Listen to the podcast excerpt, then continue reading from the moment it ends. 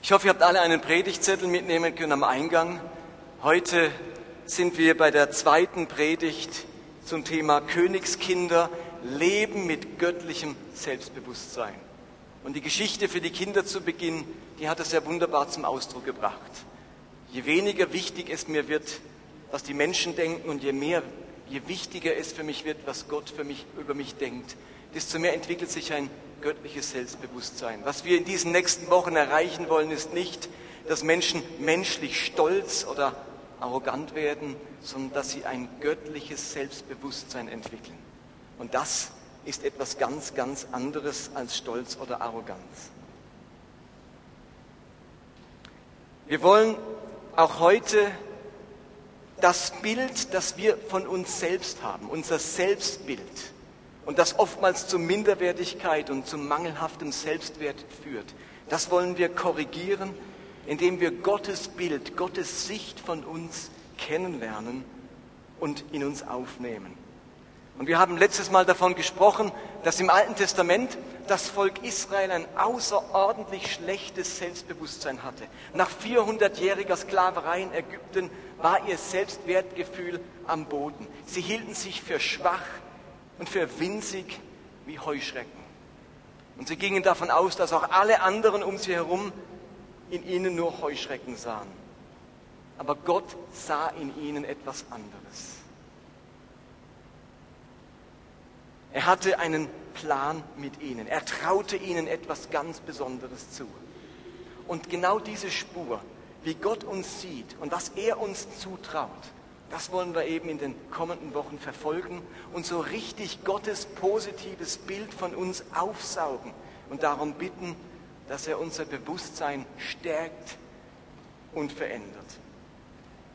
Ihr Lieben, wenn ein Mensch an Jesus Christus glaubt und ihn in sein Leben aufgenommen hat, dann ist er ab diesem Moment ein Königskind. Er wird ein Kind Gottes, ein Kind des himmlischen Königs ein Königskind. Und wir wollen uns heute einmal anschauen, welche Stellung ein Königskind bei Gott hat. Welche Stellung haben wir in Gottes Augen?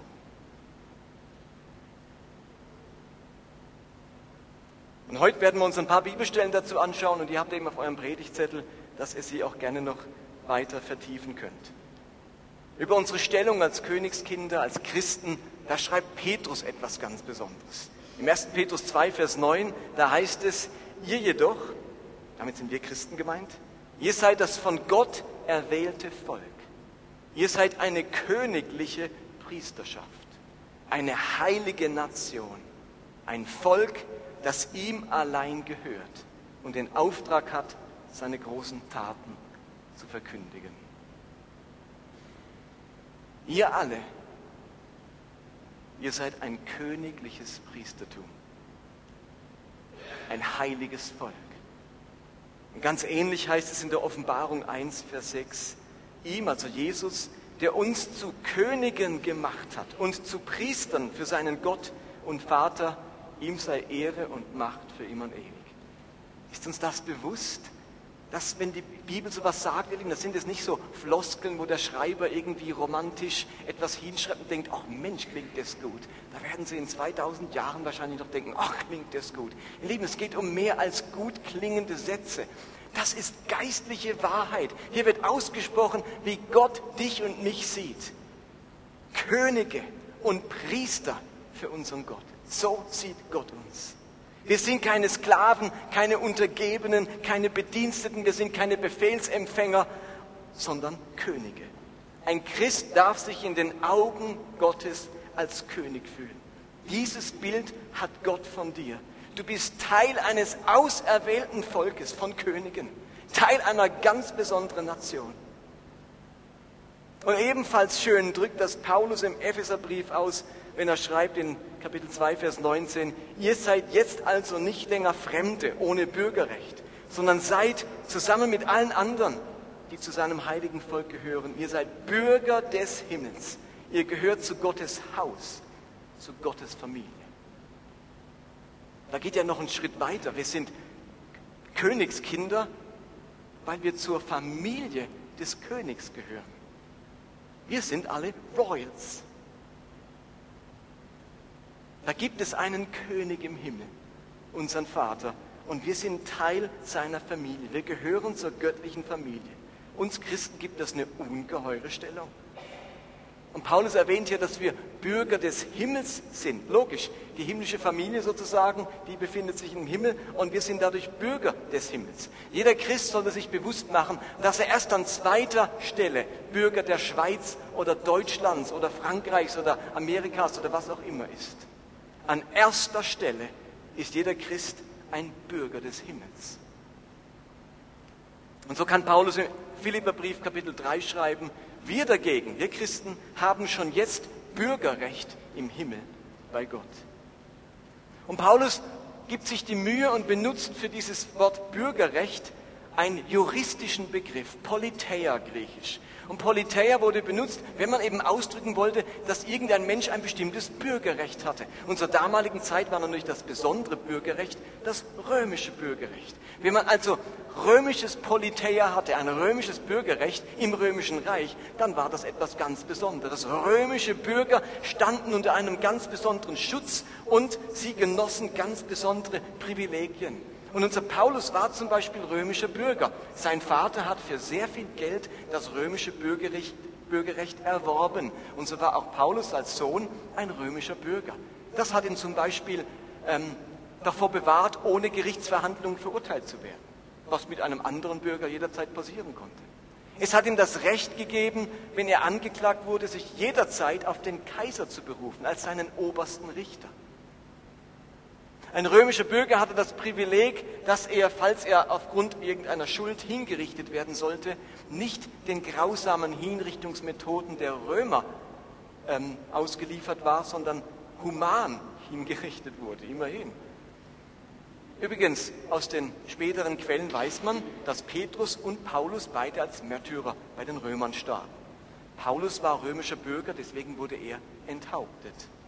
Ziemlich human. Petrus dagegen war jüdischer Bürger. Er wurde gekreuzigt.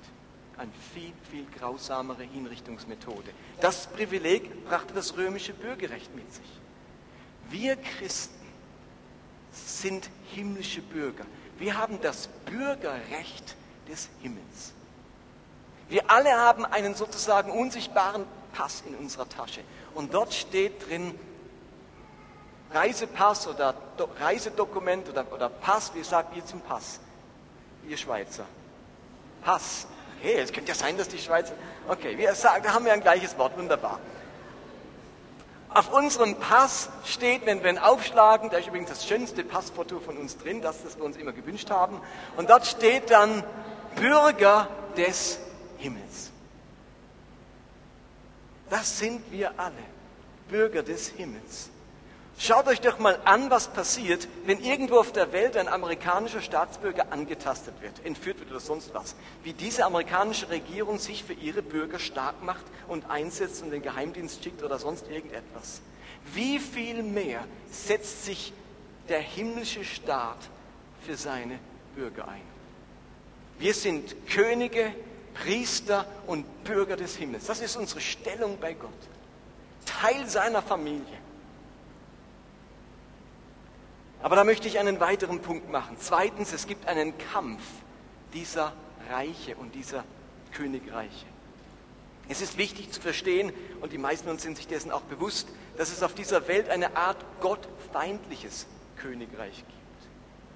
Diese Welt, in der wir leben hier auf der Erde, das steht eigentlich unter der Herrschaft dieses gottfeindlichen Königreiches.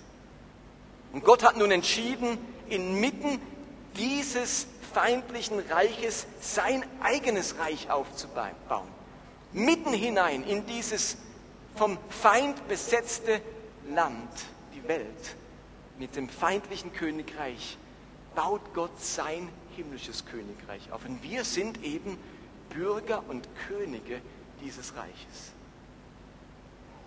Und diese beiden Reiche, die liegen im Kampf miteinander.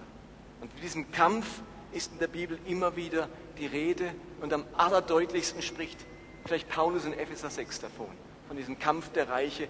Und dort sagt er, Kapitel 6, Vers 12, denn wir kämpfen nicht gegen Menschen aus Fleisch und Blut, sondern gegen die bösen Mächte und Gewalten der unsichtbaren Welt, gegen jene Mächte der Finsternis, die diese Welt beherrschen und gegen die bösen Geister, griechisch Daimonion, Dämonen in der Himmelswelt. Wir kämpfen nicht gegen Fleisch und Blut. Und ich muss euch ehrlich sagen, weil man von so viel Fleisch und Blut umgeben ist, weil das sichtbar ist und die andere Welt unsichtbar ist, passiert es mir auch immer wieder, dass ich vor allem gegen Fleisch und Blut kämpfe. Dass ich hinter bestimmten Kämpfen einfach menschliche Ursachen vermute. Und dass wir eigentlich in Wirklichkeit gegen andere Mächte im Kampf stehen, das vergesse ich immer wieder. Und Paulus verdeutlicht das im Epheserbrief Kapitel 2. Dort sagt er, ihr habt nach der Art dieser Welt gelebt, bevor ihr gläubig wurdet. Und euch jener Geistesmacht unterworfen, die ihr Reich zwischen Himmel und Erde hat und von dort her ihre Herrschaft über diese Welt ausübt. Also lesen wir es. Da gibt es eine Herrschaft zwischen Himmel und Erde, die übt ihre böse Herrschaft auf dieser Welt aus. Sie wirken noch jetzt als Geist der Verführung in den Menschen, die sich Gott nicht unterstellen. Da gibt es ein Reich, das seine böse Herrschaft auf dieser Welt ausübt, bei den Menschen, die Gott nicht kennen. Und in diesem Zusammenhang ist mir ganz, ganz wichtig zu betonen, dass wir nicht hinter jedem Busch einen Geist oder einen Dämon sehen möchten. Ich erlebe da sehr übertriebene Tendenzen im Christentum, wo der Boden der Realität verlassen wird und man sich zu ganz vielen spekulativen Dingen hinreißen lässt. Ich glaube, viele Dinge haben eine völlig natürliche Erklärung. Und doch können diese bösen Mächte große Probleme in unserem Leben auslösen. Und ich sage das nicht, um uns in, irgendwie, in irgendeiner Weise Angst zu machen, sondern ich sage es, weil wir als Königskinder, als Bürger des Himmels die absolute Vollmacht und Autorität über diese Mächte besitzen. Also, das beantwortet ein bisschen die Frage, wozu sind wir denn Könige und Himmelsbürger und Königskinder? Wozu eigentlich? Und einer der Gründe ist, weil Gott dabei ist, ein Königreich aufzurichten. Und in diesem Königreich spielen Könige ziemlich wichtige Rolle. Und all diese Königskinder, die haben große Vollmacht und Autorität, das feindliche Königreich zu besiegen. Und das ist mein dritter Punkt, unsere Vollmacht, die wir besitzen. Über die möchte ich auch noch ein paar Worte verlieren. Die großartige Stellung, die wir bei Gott haben, ihr Lieben, dass wir Könige sind, die hat nicht nur repräsentative Bedeutung. Wir sind nicht wie die meisten irdischen Könige oder die Queen in England oder jemand, ähm, Leute, die einen himmlischen Staat nur repräsentieren, aber über keine Macht oder Autorität verfügen. Wir als Königskinder, als Volk von Königen und Priestern, als Menschen mit himmlischem Pass sind mit ganz besonderen Vollmachten und einer ganz besonderen Autorität ausgestattet. Und es ist so wichtig, dass wir um diese Vollmacht wissen, an sie glauben, in ihr leben und sie einsetzen, damit auf dieser Welt endlich das geschehen kann, was Gott vorhat. Also wir machen diese Predigtserie auch, damit wir miteinander aufwachen und merken, wir sind Königskinder und wir haben Autorität und wir repräsentieren nicht nur irgendjemand theoretisch, sondern wir setzen diese Autorität tatsächlich ein in unserem Alltag, in unserem Umfeld, um einen Unterschied zu machen. Und kurz vor seiner Himmelfahrt hat Jesus ja diesen berühmten Satz gesagt. In Matthäus 28. Gott hat mir unbeschränkte Vollmacht im Himmel und auf der Erde gegeben. Was für eine Vollmacht? Unbeschränkte Vollmacht. Jesus hat uneingeschränkte Vollmacht über Himmel und Erde. Und ihr Lieben, weil dieser Jesus Tag für Tag um uns ist und in uns lebt, lebt auch diese Vollmacht in uns. Und wo Jesus diese Vollmacht einsetzen möchte, da setzt er sie durch uns ein. Ist uns das bewusst? Nun lebe nicht mehr ich, sondern Christus lebt in mir. Und wenn Christus seine Vollmacht einsetzen will, in diesem Kampf der Reiche, dann setzt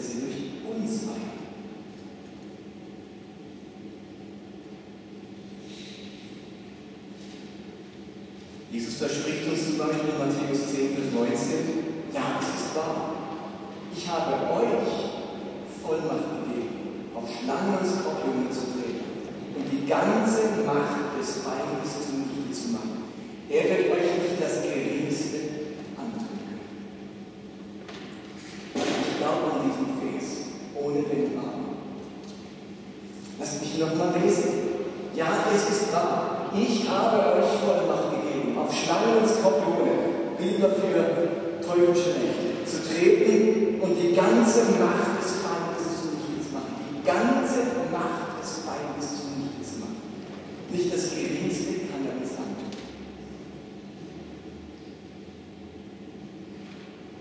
Und Paulus, der um diesen Kampf wusste und der ihn immer wieder erlebt hat, auch der schreibt ganz deutlich, dass wir eben nicht mehr unter Machtbereich des Feindes stehen. Wir sind frei davon. Wir gehören tatsächlich zu einem anderen Reich und die Macht des Feindes, die darf uns nichts anhaben. Darum schreibt in Epheser 1, ihr sollt erfahren, mit welch unermesslich großer Kraft Gott in uns, den Glaubenden, wirkt. Gott wirkt in uns mit unermesslich großer Kraft. Ist es doch dieselbe Kraft, mit der er Christus von den Toten auferweckte und ihm den Ehrenplatz an seiner rechten Seite gab. Mit ihr hat Gott ihn zum Herrscher eingesetzt über alle Mächte und Gewalten, über alle Kräfte und Herrschaften dieser und der zukünftigen Welt. Also die Kraft, die Jesus zum Herrscher über alle Mächte gemacht hat, auch über alle finsteren Mächte, genau diese Kraft wirkt in wem? Seid ihr noch da? Hallo? In uns, in dir und in mir. Also glauben wir das oder glauben wir es nicht? Kannst du eins noch weitermachen, dann sehen wir den Vers nochmal. Paul, einmal weiterklicken. Okay, der Vers will nicht. Diese unglaubliche Kraft, die Jesus von den Toten auferweckte und ihn zum Herrscher machte, die wirkt in uns. Und ein paar Verse später sagt Paulus dann noch, zusammen mit Jesus Christus hat er uns vom Tod auferweckt. Und zusammen mit ihm hat er uns schon jetzt einen Platz in der himmlischen Welt gegeben, weil wir mit Jesus Christus verbunden sind.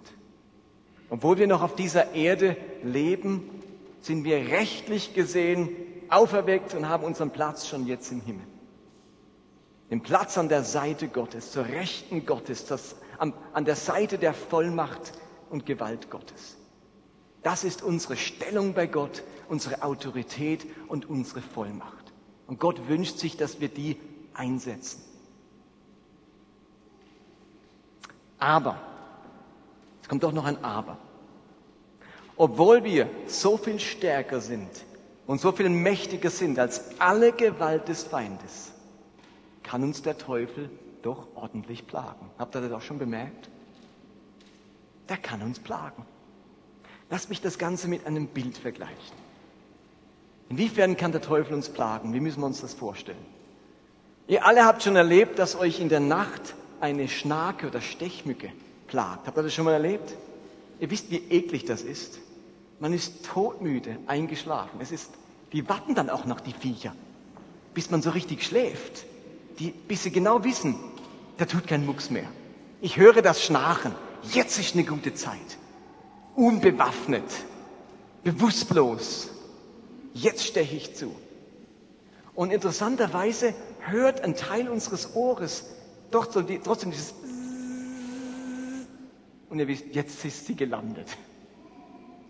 Und dann, also mir geht es so, ich, ich tue dann so unkontrolliert schlagen nach mir selbst. Und ich habe nur so vage eine Richtung, es jetzt hier oder hier, und schlag zu, um dann zu merken, nicht getroffen. Und ich würde sagen, das wäre mein Bild, dämonische Mächte, die sind wie Schnaken. Eine Schnake, die kann einen die ganze Nacht plagen, obwohl sie so viel schwächer ist als wir. Wir wissen, eine Schnake ist sowas von schwach, mit dem leichtesten Druck unseres Fingers können wir sie zerquetschen. Mit einem leichten Pusten bringen wir sie zu Fall auf, auf den Boden. Und doch kann sie uns eine ganze Nacht lang plagen. Mit den bösen Mächten ist es ähnlich. Sie sind so viel schwächer als wir Königskinder, so leicht zu besiegen. Und doch können sie uns eine ganze Nacht lang plagen. Ich habe jetzt gerade einen Podcast gehört von einem, über einen Autor eines neuen Buches, über Menschenfresser heißt das Buch. Und da geht es um Löwen und Tiger und was weiß ich. Und er hat dann aber trotzdem gesagt, Das Tier, durch das die meisten Menschen sterben, ist nicht der Löwe, auch nicht das Nilkrokodil, auch nicht die Giftschlange, es ist die Schnake. Die Anopheles-Fliege, die immer noch ein bis zwei Millionen Menschen mit Malaria infiziert. Ein unglaublich schwaches Tier. Ich meine, ihr müsst wirklich nicht mal richtig Druck ausüben und sie ist zerquetscht. So schwach. Und trotzdem kann sie uns furchtbar plagen. Und wenn man dann nachts nicht aufsteht, das Licht anmacht, die Fliegenklatsche holt und zuschlägt, sondern liegen bleibt und denkt, vielleicht ist nur ein Traum, vielleicht verschwindet sie von alleine, dann wacht man morgens auf und ist übersät mit Pusteln, die dann furchtbar jucken. Kennt ihr das? Ihr Lieben, wenn wir von dämonischen Mächten reden, von der Macht des Feindes, dann meinen wir als Königskinder immer Folgendes. Sie sind immer viel schwächer als wir. Schwächer als der, der in uns wohnt, nämlich der König des Himmels, dessen Bürgerrecht wir haben. Uns ist Macht über alle Gewalt des Feindes gegeben. Und der Feind plagt uns immer nur von außen, wie eine Schnake. Ein Christ hat nie eine dämonische Macht in sich. Man kann nicht Christus und einen Teufel in sich haben. Ein Königskind ist erfüllt vom Licht Gottes und vom Geist Gottes. Darum hat ein Angriff des Teufels überhaupt nichts zu tun mit einer dämonischen Belastung oder Besessenheit. Wir Christen werden wie von einer Schnake von außen angegriffen, der kann uns plagen. Aber wir dürfen uns zutiefst gewiss sein, was Paulus im Kolosserbrief schreibt, denn Gott hat uns aus der Gewalt der dunklen Mächte gerettet und uns unter die Herrschaft seines geliebten Sohnes gestellt. Wir stehen unter der Herrschaft Jesu und sonst niemandes Herrschaft. Das gilt für jedes Königskind. Darauf können wir bauen. Damit können wir jeder Schnake den Hals umdrehen. Sagen wir lieber, sie im Handumdrehen vertreiben. Wir können Schnaken verjagen oder zerquetschen. Denn oft genug, ihr Lieben, werden wir unnötigerweise geplagt von bösen Mächten, weil wir uns gar nicht bewusst sind, dass sie vielleicht hinter einer Sache stecken und wir unsere Autorität nicht richtig gebrauchen. Im schlimmsten Fall kann dann eben so eine schwache Schnake doch eine schlimme Krankheit übertragen. Deswegen verharmlosen wir es nicht, aber wir machen uns immer wieder deutlich, dämonische Angriffe, Angriffe dieses irdischen Reiches des Feindes ist immer viel schwächer als wir, wenn wir diese Autorität in Anspruch nehmen, die wir haben. Dämonische Mächte, die können zum Beispiel hinter Krankheiten stehen, hinter Ängsten, hinter Süchten, hinter Anfechtungen, hinter Versuchungen, hinter Kraftlosigkeit, hinter Traurigkeit und Depressionen, hinter Fehlschlägen und Misserfolgen, hinter Konflikten, hinter Unfrieden und Unruhe. Ganz viele Dinge können auch diese Ursache haben. Wenn ich also zum Beispiel an einer Krankheit leide und die Ärzte mir nicht helfen können, Medikamente nicht wirken und Heilungsgebet nicht weiterhilft, dann könnte es sein, dass ich unter der Attacke einer bösen Macht stehe. Von außen, wie gesagt, nicht in mir drin. Hier muss man vertreiben, nicht austreiben. Wir gebieten dieser bösen Macht in unserer Autorität als Königskinder und in der Vollmacht und im Namen Jesu, dass diese Macht nicht länger in irgendeiner Form Einfluss nehmen darf auf unser Leben oder auf das Leben derjenigen, für die wir beten. Und dann vertrauen wir dieser Macht Gottes. Wir zeigen unseren Pass und machen uns unsere Stellung als Königskinder bewusst. Und vielleicht müssen wir mehrmals zuschlagen, wie das bei mancher Schnake auch der Fall ist aber wir sind so viel stärker als alle Gewalt des Feindes. Und bevor ich die Predigt abschließe, habe ich meine liebe Frau gebeten, ein kurzes Zeugnis zu erzählen, weil wir als Familie gerade so etwas miterlebt oder erlebt haben.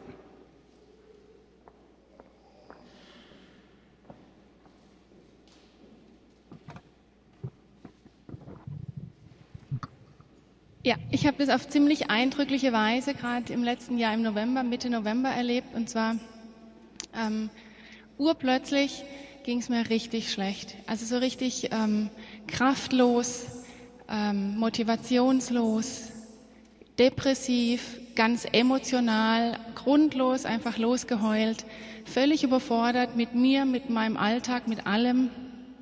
Ähm, genau, und dann dachte ich, okay, das Einfachste ist jetzt, weil ich das schon mal hatte, ich habe bestimmt Eisenmangel. Die Frauen kennen das vielleicht, das sind genau die Symptome. Eine Treppe ähnelt einem Marathon und ähm, ich habe bestimmt Eisenmangel. Bin zum Arzt gegangen, habe mein Blut untersuchen lassen, bin zum zweiten Arzt gegangen, wollte noch ein zweites, äh, eine zweite Meinung hören und beide haben mir gesagt, nee, alles in Ordnung, tipptopp. Ähm, dann wurde es mir schon komisch und dachte, okay, das wäre jetzt das Einfachste gewesen. Ähm, und wer mich kennt, weiß, dass das total untypische Symptome sind für mich. Ich normalerweise fröhlich aufgestellt und dann habe ich mich selber nicht wieder erkannt und ich habe wirklich Angst gekriegt und dachte, wenn das jetzt so bleibt, das bin nicht ich. Ich, ich bin nicht so schlapp, ich bin nicht so überfordert, ich bin nicht so depressiv drauf und habe wirklich Angst gekriegt. Ähm, dann dachte ich, okay, ich gönne mir einfach mal Ruhe, vielleicht war es einfach ein bisschen viel in letzter Zeit, bin zwei Tage nicht in die Schule gegangen, weil eine Stunde unterrichten war teilweise für mich, ich war fertig wie nach einem Marathon, ich konnte einfach nicht mehr. Und dachte, okay, zwei Tage Ruhe, das wird bestimmt wieder.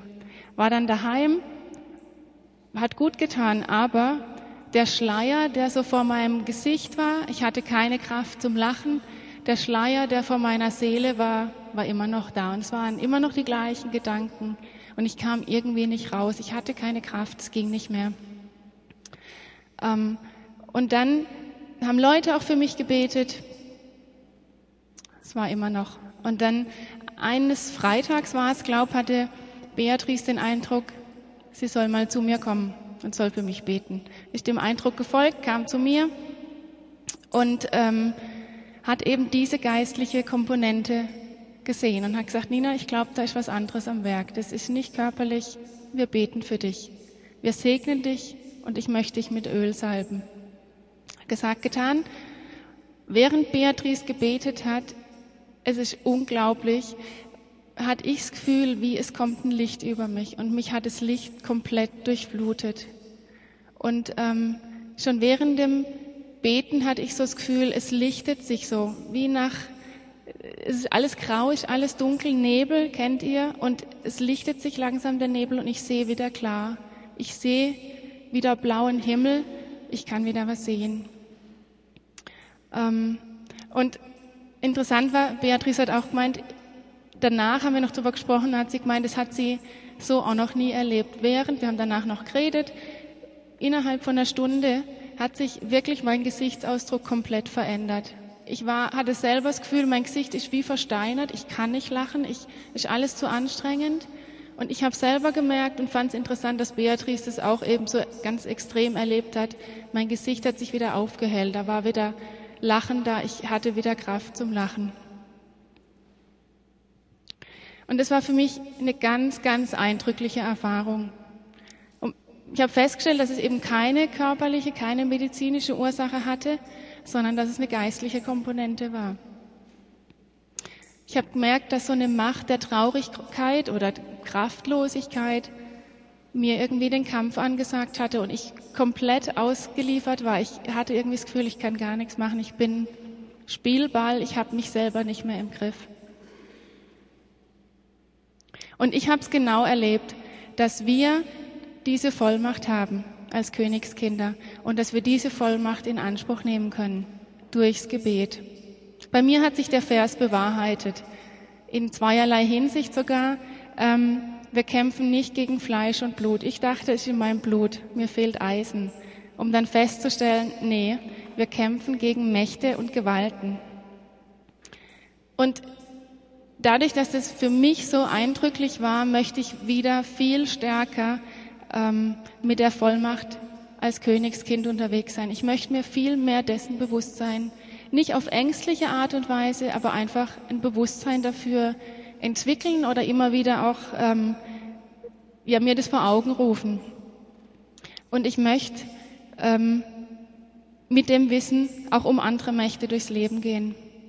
Und jetzt, es hat, war Mitte November, jetzt ist Ende Januar und ich bin immer noch die gleiche. Also ähm, für mich war es auch wichtig zu sehen, es hält an, es kommt nicht wieder so eine Attacke und ich fühle mich topfit, ich bin fröhlich, ich bin ausgeglichen, von einem Tag, von einer Stunde auf die andere war ich wieder die alte Nina.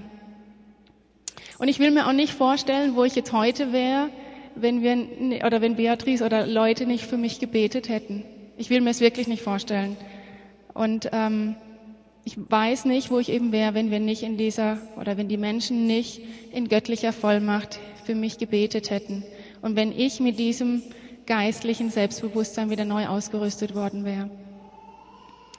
Und seit der Erfahrung ist mir das so wichtig geworden oder ist uns beiden das so wichtig geworden, ähm, dass wir es versuchen, uns jeden Morgen wirklich gemeinsam zu segnen, gegenseitig zu segnen, sich dessen bewusst zu sein, ähm, dass wir als Königskinder den Tag durchleben ähm, und auch in dem Bewusstsein wirklich ähm, füreinander dastehen und uns gegenseitig zu segnen.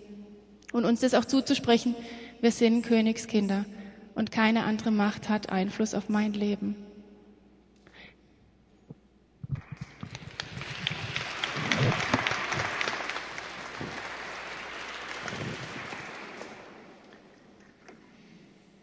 Du kannst eine Folie weitermachen, Paul. Ich lasse das doch aus.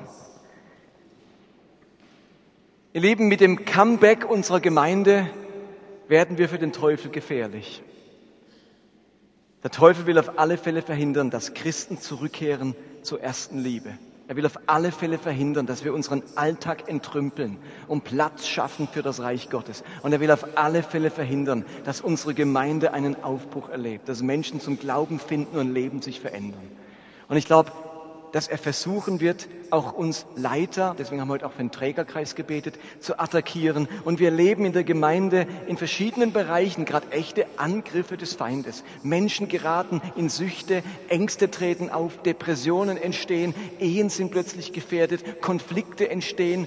Und wir haben uns gesagt, wir werden das nicht zulassen. Neben aller menschlichen Dinge, die es dann braucht, wie eine Entschuldigung oder tatsächlich langsam machen oder ein paar Termine zu streichen oder ein gutes Gespräch zu führen oder in die Seelsorge zu gehen. Neben all diesen Dingen kämpfen wir eben nicht gegen Fleisch und Blut, sondern gegen Mächte, die uns wie eine Schnake plagen wollen. Wir wollen in dieser Gemeindephase ganz besonders wachsam sein, aber nicht ängstlich, okay? Wachsam, aber nicht ängstlich. Immer wieder fordert uns die Bibel auf, gegenüber den Angriffen des Teufels wachsam zu sein. Ihr kennt den Vers im Petrusbrief, seid besonnen, seid wachsam, euer Feind, der Teufel, tritt umher wie ein brüllender Löwe, immer auf der Suche nach einem Opfer, das er verschlingen kann. Widersteht ihm, indem ihr unbeirrt am Glauben festhaltet. Die Angriffe des Feindes und dass sie zunehmen, ist für mich gerade ein Zeichen dafür, dass wir auf dem richtigen Kurs sind. Laue Christen sind für den Teufel keine Bedrohung.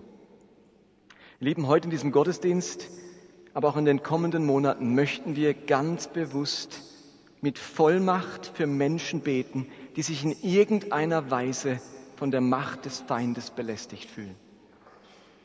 Wir möchten sicherstellen, dass du nicht damit weiterleben musst, indem wir als Königskinder uns gegenseitig behandeln und mit Vollmacht füreinander beten. Und wenn wir jetzt in die Anbetungszeit einsteigen, die Band kann gerne nach vorne kommen, dann möchten wir das ganz bewusst tun nach dem ersten Lied. Wir singen das erste Lied, Komm in Vollmacht. Komm in Vollmacht, singen wir Gott gegenüber. Bau dein Reich, komm in Vollmacht. Und nach dem ersten Lied wollen wir uns bewusst, während die Band weiterspielt, Zeit nehmen, für all diejenigen von euch zu beten, die momentan empfinden, ich werde gepiesackt, mich plagt etwas, ich habe so eine Traurigkeit, eine Schwere, eine Sucht, eine Depression, einen Konflikt, was auch immer, wo irgendwie irrational das gibt's doch gar nicht, was mir gerade passiert. Das geht doch nicht mit rechten Dingen zu. Für euch würden wir gerne beten. Also unser gesamtes Gebetsteam wird hier vorne sein und wir haben bewusst eine Schale mit Öl aufgestellt. Und wir würden euch gerne mit einem kleinen Kreuzzeichen auf der Stirn mit Öl salben. Also wir beten ganz bewusst heute und wollen in Anspruch nehmen, diese Vollmacht, die wir haben, und Menschen bewusst freisetzen. Deswegen traut euch, ich komme nochmal nach dem ersten Lied, aber lasst uns unsere Herzen öffnen und gerade mit dem ersten Lied Gott einladen, mit seiner ganzen Kraft und Vollmacht hier zu sein.